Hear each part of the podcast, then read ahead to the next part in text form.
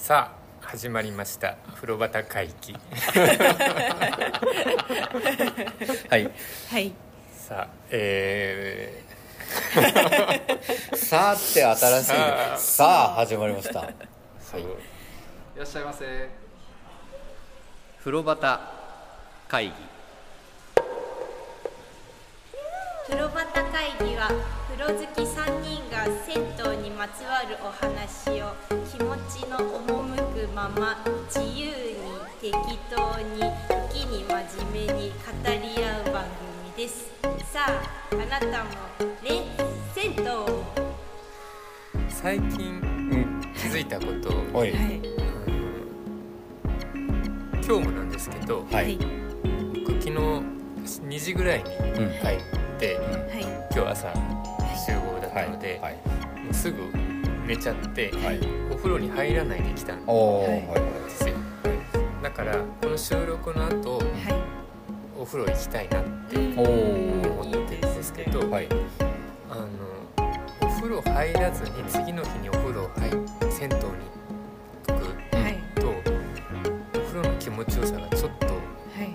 倍になる。って分かります？わかります。あん。分かります、うん。僕だけかなと思ってたけどそんなことないです。でも私あんあんまりないですけど。お風呂毎日入ってるってこそう、うんだからでもそうだと思います、うんうんとなんかこう溜まった汚れをこうなんか一気にドンと落とせる感じ。はい気持ちその気持ちよさなんですかねあその気持ちよさもある気がしますけど肌が喜んでる感じがする俺は。ああこうすごいやっと来たよーって。ー お湯だよそうそう。こうこれもいい時間ですよ。じゃあこの辺で。えーそんな形でお届けします風呂旗会議です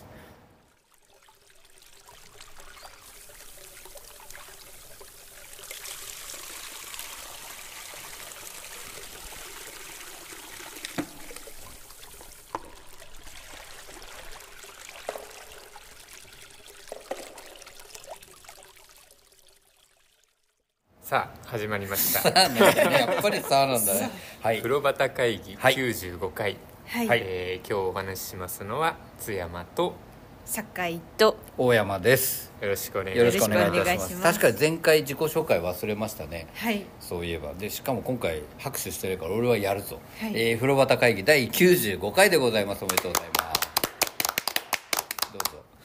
どうぞ。はい95回ということで、はい。特に何の感想も求めませんがはい。新年2回目。はい、はい。はい。まあよくまあ新年続いて やってるもんだなと瀬は思い山さんってますけどさね俺進行の時結構冷たいリアクションするでしょ、これがどれほど大変なことかっていうのをね知ってもらいたい。あの94回は酒井ちゃんがまあはい。進行係と、で95回は津山さんがはい。進行で進めてまいります、風呂旗会議でございます。どうぞ。どうぞって言われると なんとなく。でもあれだね、はいまああの前の日入れなかった後にお風呂入って気持ちいいっていうの。これ、うんうん。お家で入るのとまた一味違いますね。きっとなんかね全然違うんですよね、うん。なんかこうお風呂に来た甲斐があるっていうああ。感じがさらに増すっていうか、はいはいはいはいだからもしかしてそういう風にお風呂に行った方がうん。せっかく僕銭湯行く回数少ないから、はいはいわざわざ銭湯行く日が決ま決められたならば、うん。前日入らないっていうああなるほどね。おお風呂シャワーを浴びないっていう、そういうお風呂の入り方もありなんじゃないかってちょっと思ってるんですけど。おうおうおう。ちょっと汚いっちゃ汚い。どうですか？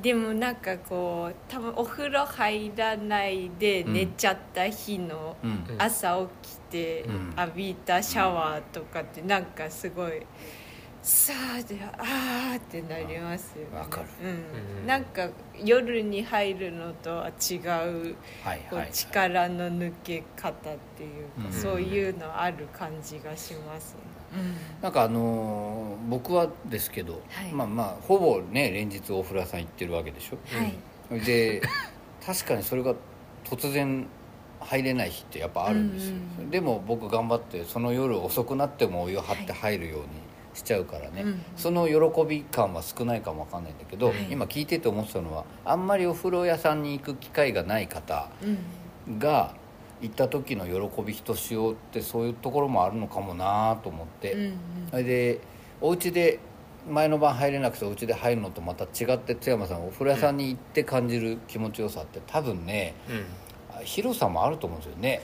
そうですね、うん。浴槽浴室の広さとか、うん。でそれ気持ちいいっていうのとかをこの風呂端会議広めていけたらいいなとうん。すごく今聞きながら思ったんですけど、僕そういう時ってうん、2回ぐらい洗っちゃいますね。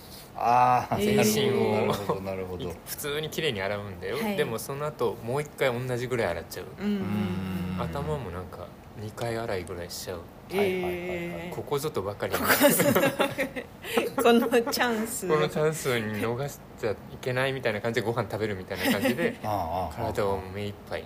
洗うみたい享受せよと思うんだよな せっかく行ったならば。だよな。あこの間ねあのー年末の放送の回でもお話ししてましたけど、はい。お二人ちょっと体調崩されてはい。その後初の銭湯ってはい。すごいひとしおだったんじゃない？の酒井ちゃんだって。嬉しかったですそうだよね、はい。きっとね。細胞レベルで喜ぶ俺だったら多分。あの古い話ですけどかいなちゃんとねまたちょっとくれやり取りしたはい。時に思い出してたんだけどかいなちゃんが軽く弾いたじゃない？僕がはい。お風呂に入って歓喜の歌が聞こえたあれ歓喜の歌どころじゃない気がする。僕がそんななったら。うんうん。と思いました。ちなみに大山さん最長銭湯に行ってないって何ここまあ10年ぐらいの間ではい。何日とかあるんですか、僕ね暮れちょっと忙しかったはい。んですよ。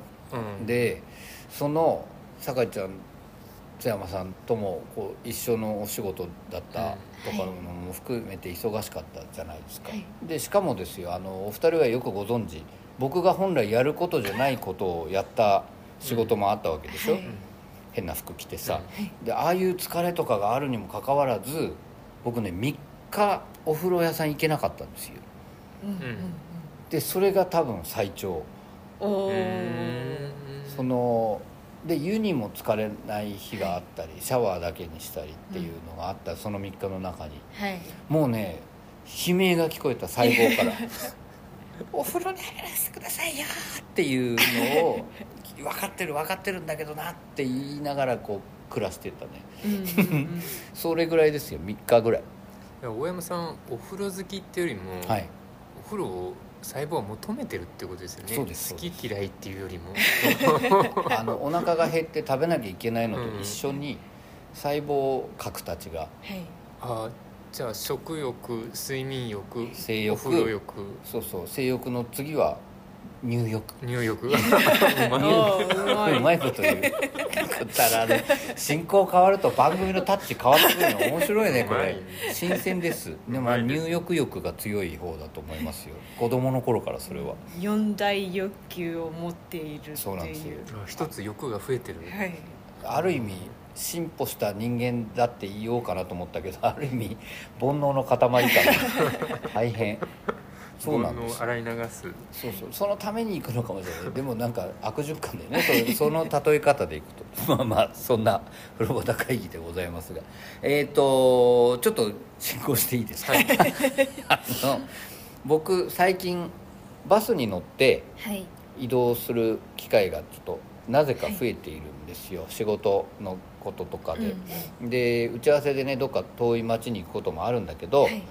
その時にまあもちろん電車で行くこともあるけどバス乗っていてこの間ふと思ったんです。はい。あの東京に早稲田通りってあるでしょ？はい。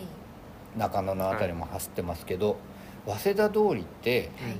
すごくお風呂屋さんをねバス乗ってると、あうん。ここあそこの近くだなとかはい。思うことが多い通りだなと思って、うん。でこの番組の中で僕が勝手に銭湯川なんて名付けたうんも桃園川ってあるじゃないですか、あそこも沿いもお風呂屋さんがいろいろあって、うん。あとはね渋谷から阿佐ヶ谷に向かうバスに乗るとはい。結構面白い経路通るんですけど、うん。その途中もねああこの風呂屋さんこの風呂屋さんと思いながらすごくいっぱいうんうん。風呂屋バスって思ってるのがあるんだけど、うん。早稲田通りも実は風呂屋通りだなとうんうん。でねこれざっとですよ。これ漏れてるところがあるかもしれないんですけど西の方から考えてみたんですよ。そしたらあのちょっとそれてるけど高円寺からも中野かも行ける大和湯さんがあって、で上越線さんがあってはい。で昭和湯さんはいがあってで天神湯さんがあってうん。で温泉の寿湯さんがあるでしょ、はい。それでちょっとこれもそれてるけど栄湯さんがあって、で最近リニューアルした松の湯さんがあって、はい。でこれもリニューアルですごく綺麗に大きくなったうん。松本湯さんがあっうんて、はい。で工場さん工場長さんがいるそのアクア東中野さんがあるとかね、はい。あと健康抑制さんなんてのもあるんだけどすげえなこれと思って。うんよくやっぱ風呂旗会議の中では早稲田通りって出てきますよね。ね、うん。思えば早稲田通りって言ってんですよね、はい。なんかねそうあこれは面白いと思って、うん。だから桃園川のその銭湯川シリーズとか、はい。まあちょっと前だけどね桃園郡なんつってやったじゃないですか、はい。で早稲田通り沿い特集とか、うんうん。なんかねいろいろそんなのもやったら面白いんじゃないかなと思ってたりしたんですよね、はい。で風呂屋の紹介まで言っていいですか、はい。で今日は紹介したいのは まあそういう意味で早稲田通りからちょっとそれてはいるけどやっぱり近いところにある信越線さんというはい。うん。お風呂屋さんのお話をしたいと思うんですけれども、信越線さんって津山さん行ったことあります？いやー行ったことありましたね。でもちょっとかなり前でちょっと裏覚えなんですけどね。はいはいはいはい。さかちゃんは？私も結構前に一度行ったことがはいあります。あの風呂部ってね我々がやってる。はい。風呂部が8人ぐらい体制でもしかしたら最後に集合していったのがはい。信越線さんじゃないですかね。そうだと思います。ね。うんうんうん。でコロナ禍の影響で終電とか終バスがすごく早くなってるのにはい。我々気づかずに風呂上がりくつろいじゃってはい。大慌てで帰ったっていうのが新鮮さんだったんじゃないかなと。でね僕もちょこちょこは行ってるんですけどうん。久しぶりなんで収録前にはい。入ってまいりました、うんで津山さんどれぐらい前なのかいやーな数年前ですよね。コロナ前。なコロナ前か、うん。結構前だな。ですかね、じゃあ今日はお二人に思い出していただくためのはい。回っていう感じですかね、でねその少し前にご紹介したお風呂屋さはい。うんんでまあ暮れだったと思うんですけどにご紹介したあの福の湯さんっていうお風呂屋さんね、うん。それ僕10年ぶりぐらいはい。で行ったって番組でも話したじゃないですか、で福の湯さんの会に関してですねこれも初めての方からお便りいただいてこれすごく嬉しかったのではい。ちょっとご紹介したいなと思っております。えー、これ歳三さんからいただきました。お願いします。はい。今回も面白かった。あーありがとうございます。ちなみにグラビティフリーは絵のタイトルではなくてライブイベントなどで活躍されているペインティングユニットです。おーほうほうほうほう。ほ戸越銀座温泉さんでは中島絵師とコラボしています。うなるほどね。ありがとうございます。うん。歳三さんありがとうございます。ありがとうございます。あの銭湯スタンプわかるでしょ？はい。ハンコみたいな、うんうん。これの作家の方です歳三さんって。うんうんうん。いさ、うん。なんかそのお風呂屋さんごとにそれぞれに可愛い絵を描かれていて、はい。でフォーレさんの名前が書いてあってっていうのを作られてる方なんですよ。歳三さんが聞いてくださってたって僕はもう嬉しくて嬉しくて、うんうんうん。なんなんていうの？やっててよかったね。そうです本ね当に。で歳三さんみたいな方にもはい。ね風呂旗会議いらしていただけて、うん。でお話伺えたりしたらとっても楽しいなっていう夢が広がりました、うんうんあのーまたご連絡させていただきます、こう番組で言ってるけど。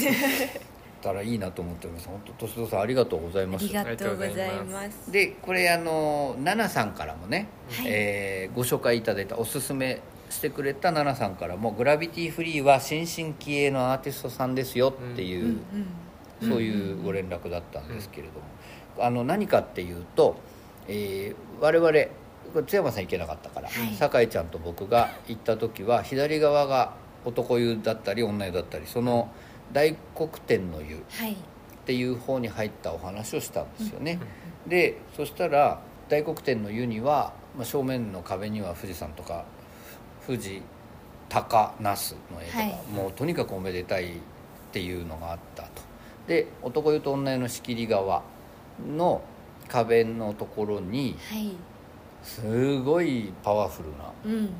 縁起のいいはい。大黒さんの絵が描いてありましたよでそれ飛んでって飛んでんだよね、はい。飛んでますね。金の小槌を持って。はい。でそのグラフィティフリーって書いてあるのが我々は絵のタイトルじゃないかとか、そういうお話をしてたんですけど、はい。これがグラビティフリーさんという、うんうんうん。まあ、ユニットでやられてるアーティストさんのお名前ですよっていうことを教えていただきました、それはその絵に描いてあったグラビティフリーっていうのは、うん。作家のサインだったっていうことそういうことですね。うんうんうん。あの中島とかこう書いてあるような、うんうんそれと同じように書いてあったっていう、僕はねすみませんその話存じ上げずだったんで、はいで歳三さんがねこう教えてくださった戸越銀座温泉のイベントのがね、ネット上にあったんですよ、うんうんうん。ただねコラボイベントっていうかもうなんかショーだね。すごいかったかっこよかったですよ、なのでまず存じ上げずうお話ししてしまいまして失礼いたしました。これでもグラビティフリーで検索するといろいろ出てくるから、うんうんうん。ぜひ見てみていただきたいなとはい思ってます、えー歳三さん奈々さんありがとうございました。ありがとうございます。で我々がね番組アップしますよっていうタイミングで、はい。こうねやっぱね彼も引きが強い。ん。だけど、工場長さんがね、うん。はい。行ってきましたっていうのをうん。アップしてたんですよ、しかもですよ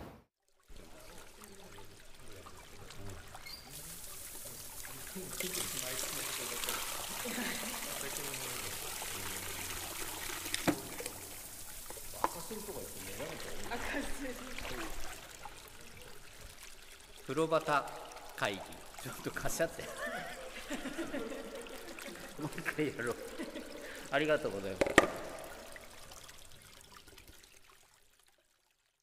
あの我々は左側、うん。僕10年が10年前も左側に入ったんだけど、工場長さん右側の。うん。うん。で左が大黒天の湯なんだけど右はなんと弁財天の湯。はい。弁天様だそううんうん。の方に入ったそうなんですけど。でそれを見て僕リプしたんですよ。そしたらまた帰ってきて工場長さんが「なんとドンピシャ!」ってこれもう彼が言ったのとうちの放送開始が一緒だったから、はい。一緒ですよってお知らせしたらなんとドンピシャ来る銭湯間違えたのかと思うぐらい作りも雰囲気も違いました。ぜひ次回は狙ってってこのね弁天の湯弁財天の湯がはいだいぶ違うみたいです、うんうんこれも行ってみたいね。気になりますね。気になります。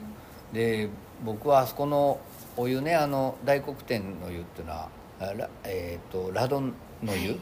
でもあってすごい温まるんだけど、そのね弁財天さんの方の井戸水をどう沸かされてるのか含めてうんうん。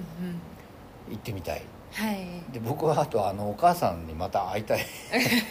あの面白いお母さんにお話ししたいなと思う。つくづく思いました。工場長さんありがとうございました。ありがとうございます。で、まあ、次々行きますよ今日はね、はい。うん。結構ありますから。あの棚橋さんから。うん。はい。常連の棚橋さんからもありまして。でこれも持ってきました。ご紹介したいと思います、えー風呂端会議で紹介されてた豊玉浴場さんが日曜日に朝湯をやってることに気がついたので行ってきました。立派な煙突が遠くからも見えます。縁側のある脱衣所を抜けて入る浴室は右側に寝風呂が配置されている珍しいタイプ。奥にも寝風呂あ寝風呂座り風呂。メインがありショルダーの威力がなかなか高いのも珍しいですと、湯もとても入りやすくて気持ちいい質感でじっくり疲れましたと、うんまあここまではお風呂さんの話で湯上がりはトマトジュースをチョイス。よく見たらガスコンロが置いてあり噂通り夜のお楽しみなのかもしれないです。今度は夜に来てみたいっていううん。のがありましてですね、うんいろいろ話したいですねこれは、はい。でまずこのお風呂はやっぱりとても良いよっていうね、で朝湯やってんですよねあそこもね、朝湯行きたいな。いいですね。いいだろうな。あそこ日がさしたら天井高くてね、うん。そこから日がさしてる中であのいいお湯に入りたいってつくづく思うんですけど。でそのいいお湯作ってるお父さん、はい。もう職人の顔したあのお父さん、うんうん。もう沸かした後は俺はもう仕事ねえだろっていう感じの空気感でやってくるあのロビー。はい。で常連さんと飲んでいるスナック豊玉はい。の話を我々したじゃないですか、はい。で他の方も入ってみたいうんなんてのもあったんですけど、これですよ。えロビーに ガスコンロが置いてあったってこれはさ明らかに準備されてるよね。準備してますね。準備してますよね。それで僕らが行った時は餅食ってたんでね。はい。お父さんもお母さんも、うんはいこれ鍋やる気いや すごい。餅はこのガスコンロで焼いてたんじゃないんですか？網とかで。僕が見てた時はね、あの浴室の奥の扉ガラガラって開いたら、うんお父さんが皿に。餅を持った皿を持って出てきたの。はい。よろよろって。でそのままロビーに行ってそれ食ったんだなって思ったんですけど、うん。これはすごいね。そうするとさコンロは置いてあるとして、はい。じゃあ仕込んだ鍋をお父さん持って出てくんだろうか？そうなんですいよやー危ないですよあそれれは。こうやって抱えて。いやなんとなく勝手なイメージでは、はい。はいガスコンロの上に何かちょっと網を置いて、うんはい。さお酒のあてをちょっとあーあぶるとかそのぐらいとかぐらいだといいけど。分かんないよこれ鍋までねやっちゃうのかな。書いてるのが暮れのねご紹介してますから、暮れだから鍋やろうぜって話あり得るよはい。ね、全然あの勢いだったらありえます。ありえますね、はい。その上が飲み屋さん。い、やいやいやいやいや。あれまたあそっか違うか。全然もうあの立派なハーフ作りのお風呂屋さんなんで、はいもうそこはただロビー。ロビー。風呂屋のロビー。風呂屋のロビーじゃあやっぱりどっかから持ってくるってことはできないですもんね。裏から。そうです、はい。自分家から仕込んだものを持ってくるっていう、それかお客さんがうん、持ってきてくれるっていうかそれも差し入れ的な感じあでそれもありあえるけど僕は多分ですけど間違いないく自分家ではい。仕込んでる気がしてならないよね、うんはい、そこに常連さんが別のものを持ってくるっていうのあるかもしれない鍋に入れるもの。持ってくる入れるものとかつまみ他のおかずとかね、はい。持ってきてっていう。でその時は必ずあの常連さんがはい。番台もやると「いらっしゃいませ」っつって お客さん大山さんに混じってほしい。い。や大山さん両方できますもんね。お客さんのそうです。やりますその場合「あー細かいのないですか?」みたいなことなんかさもう俺大好きやっぱトヨタマ言うけどさもうね明らかに飲むことがメインになってる。羨ましい。羨ましい暮らしだよな。でもあのまあ分かんないですよ、はい。ただたまたま片付けの途中にガスコンロ置いただけかそうれないですねそんなこと絶対ねえけど。これもし大山さん常連だはいったら、はい先にそこで一杯やってからうん。お風呂行きますか、それともお風呂上がってからご飯？悩ましいけどね。ちょ軽く一杯やって「あじゃあちょっと入ってくるわ」っつって 入ってま上たがってゆっくりだよね。かなでもそれはやっちゃいけないですよ。あんまり飲んでからお風呂入っちゃいけませんけど。でもねスナックというとあんまこれ混ざりたいねいいですね。いいですね。混ざりたいですね。本当そのお鍋一緒じゃなくていいからその横で見てたよ でも、えー棚橋さんいい情報ありがとうございました、はい。これね前あの水月さんがご連絡いただいた時はい。あのツイートされた時は私がいた時は昼間だったからまだ飲んでませんでしたなんてのありましたけどね、これねこういう進め方もどうかと思いますけど夕方以降行ってみるのいいですよね。行ったことない方。うんうんうん。で津山さんがどうあれを見るのかっていう、はい。夕方から始まってるんですか、夕方に入るとこれね閉店が9時なんでね。はい、だからあそっか。早めなんですね。早めに上がってくるでしょ？うん。で例えば6時に行って7時に上がるともう十分それはいい時間なんです、そうですね。うん、宴も進んじゃってる。そう。宴のは序章みたいな、うんうんかなっていう気がしてますけど、田中さん本当にありがとうございました。でこのねやり取りしてたら完全に鍋ができる状態になってましたなんていうリップもいただいたりしてね、だから楽しいなと思っておりました。ありがとうございます。でそれからあの水月戦闘めぐりさんこの番組にもゲストで来ていただいて、はい。でいつも本当に楽しいツイートされてる方なんですけど、ちょっとね怪我しちゃって。あそうなんですか？そうなんです。あの写真アップされてたんだけど結構な補填ぶりだよね、うん。タオルぐるぐる巻きで膝をやっちゃったそうなんですよ。であ「大丈夫ですか?」なんてやり取りしててね、で治ったらお風呂とか風呂端飲み会ぜひなんてやり取りしてて。で暮れのことなんですけど、年内に一軒お風呂行けたらいいと思ってますみたいな話を、ああそうですねって俺は年明けうお風呂行けたらいいねっていう意味でじゃあ本当によく治して本当にお大事にでいいお風呂行けるといいですねって書いた翌日に年内に最後行ってきましたってもう言ってんじゃんと思ってなんか。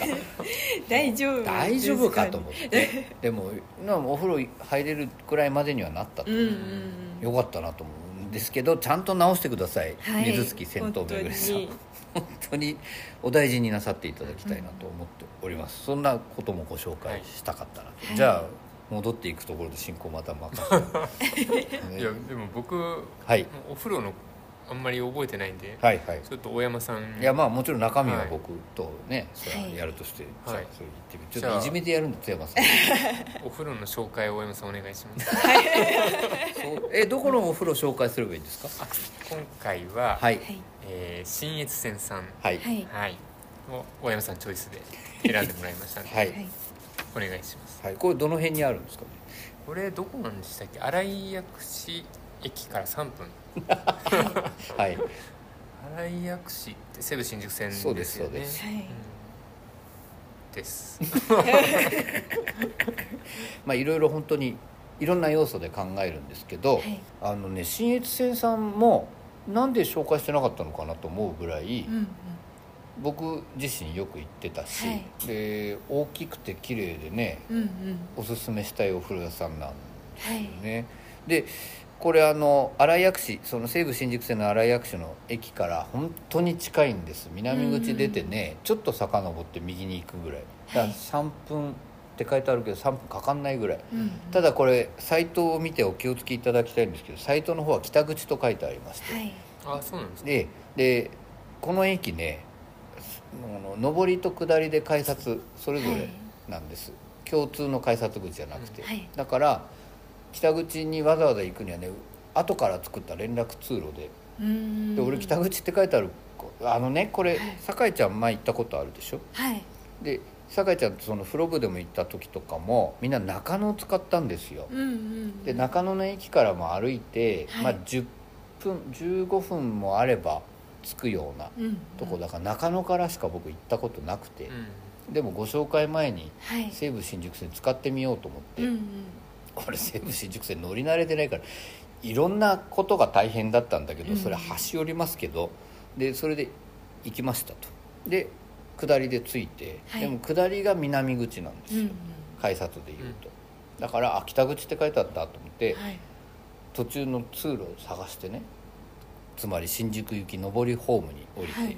上りホームの端っこまで行って改札出たら、はい。すぐ横踏切なんだけど、はい。あの新越線さんがあるのは南口だってすぐ分かるだったんですよ、はい。なんだ逆でいいんじゃんと思って、うんうん。でじゃあ南口行こうと思ったら踏切下が閉まっちゃうと、はい。西武線って踏切閉まると開かねえんだよ。次々走ってきて、はい。でしばらく待ってから3分で着いたんで、うん。待ってる時間と合わせて僕10分ぐらいかかって北口から行きましうんこれは南口。はいから行くのが必ず近いんで、うん。ぜひ行ってみていただきたいと思います。でこの信越線さんね。はい。なんていうんですかね。酒井ちゃんなんとなく覚えてることで言うと、はい。こうさビジュアル的にどうですか？外観。あでも一見わからないですよね。ここに銭湯があるそうでしょ？はい。で津山さん覚えてます？うん、普通普通のっていうかビルですよね、うん。そうそうそうそう。戦闘感っていうのはあんまりこう匂ってこないっていう、うんうんあのビル銭湯でも大概「なんとか言って結構でっかく書いてあるじゃないですか、違うんだよねこうね。ちっちゃい看板そのオフィス何階にはな何の会社が入ってますみたいな看板にちっちゃく「新越線」って書いてある、うん。で入り口も大変奥まったところに。はいありまして、うんその細いトンネルのような通路を進んでいって突き当たりの自動ドア入るとはい。新越線さんなんです、うんこれねまあ面白いといえば面白い。はい。分かりにくいといえば分かりにくいうん作りになっています、初めて行った時本当にここにあるのかなって思いました。なんかさあのーちょっとなんて言うんだろう。オフィスビルとも雰囲気違うし、うん。マンションとも違うからなんかねあれここで大丈夫なのかなって思うようなはい。ところです、うんうん。でねこれね冬に行くとすごく湿度高く保ってるんですよ。うんうん中を。だからその突き当たりの自動ドアが完全に曇っててねはい。中が見えないの。うんうんだからなおのこと若干不安になるけど大丈夫です。新越線さんがそこにはありますから、はい。で入っていきますと。そうするとあの自動ドアから中に入ったら正面にカウンターが見える右側正面はい。だけど、左側のスペースが異常に広いんですうんうんこのロビーの広さっていう、はい。これもお話ししたいなと思います。で入っていってロッカーあー下駄箱に靴入れてはい。お金払うじゃない、うん。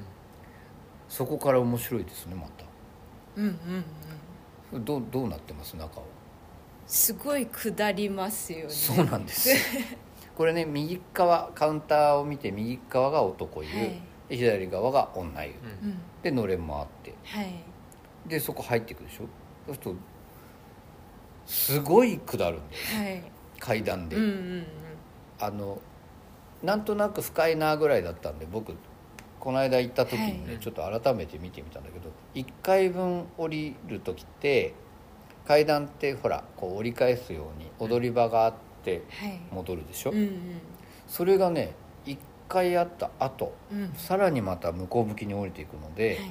これね地下1階半とか地下2階ぐらいの深さまでうん降りるんです、なんかもう一応新越線さんの中に入っているのに、うんうん。まだ本当に風呂があるのかわからないみたい不安ちょっと不安にさらになりますね、ななんかすごい綺麗なんですよね。そうなんですよ。えなんてホテルみたいな感じで。なおのことこの下に本当に銭湯まあもう入ってるんですけどね。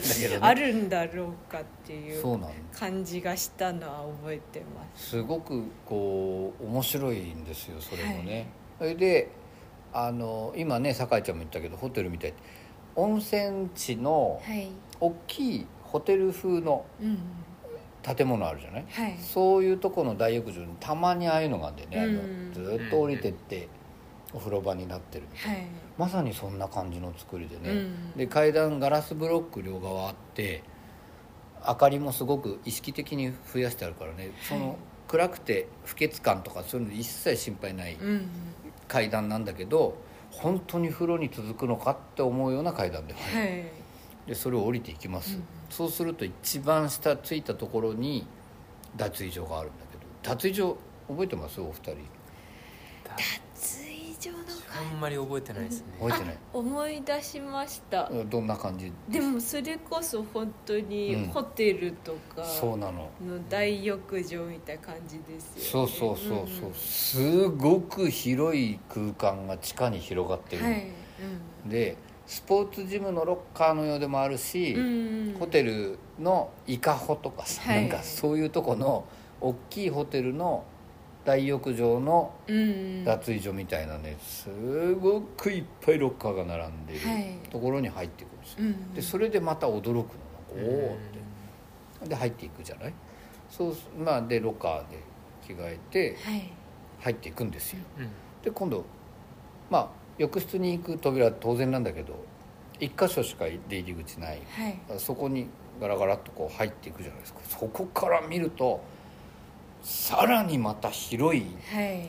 とてつもなくでかい浴室が広がってます。津山さんその辺は覚えてます？覚えてますね。洗い場とかがなんかいっぱいあるっていう。うん。そうなのそうなの。とその奥行ったらまたお風呂があそうですそうです、わーっと広がってるはいはい酒井ちゃんなんか覚えてる？あ私もでかって思いました。ねうん。うんうんであれ初めて行ったらちょっとテンション上がるよね、うんうんびっくりしますよね。すごい前振りじゃないですか。あの 奥まって建物も分かりづらい、はい。奥まった入り口お金払ってもさらに階段をうん降りる、で脱衣所見たらびっくり。でガラガラっと開けたらうわーっとこう広い浴室って俺うん。あのドラマチックな感じちょっと好きなんはい。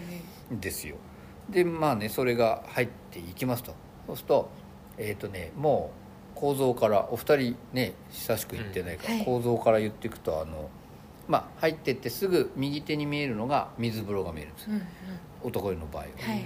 で左側にサウナがあるなっていうのが分かるスペースがあって、で洗い場がねさっき津山さんが言ってたようにとてつもない広さの洗い場が並んでいます、はい。でこの右側を見るとその浴槽がいくつも並んでるんだけど、はい。手前から行くとそのちょっと深めになってる立ちジェット浴びるようなはい。とこと電気風呂、うん。でその並びに座り風呂とか寝風呂のような、まあバイブラもあるんだけど、うん。それが縦長に脱衣所から見たら縦長に続いてはい。でさらに津山さんがさっき言ってたけど奥の方に入ってって左側に隠れるように浴槽がまたある、はい。この広さね見てほしいうんですよね、これそのお湯入った時とかのことなんとなくお二人覚えてます？うんその綺麗なと思った後って。はい。どの辺から行った？酒井ちゃん覚えてる？多分、まあ、いメイン浴槽的な。あ右側あはい女湯左側か、はい、はい。そこから入ったと思あのどっから入っていいか迷うんですよ僕。いまだにっていううああでそれは思った記憶あります。はいはい。うんさんなんとなく。いやー広かったっていうのしか覚えてなくて、うんうん。お風呂の種類ってどんな感じだったんですか？え今今のの？ああそうそう。違う意味でいや並びっていうか今言った言いましたっけその人はさ 時々思ってたことなんだよ。すごいよね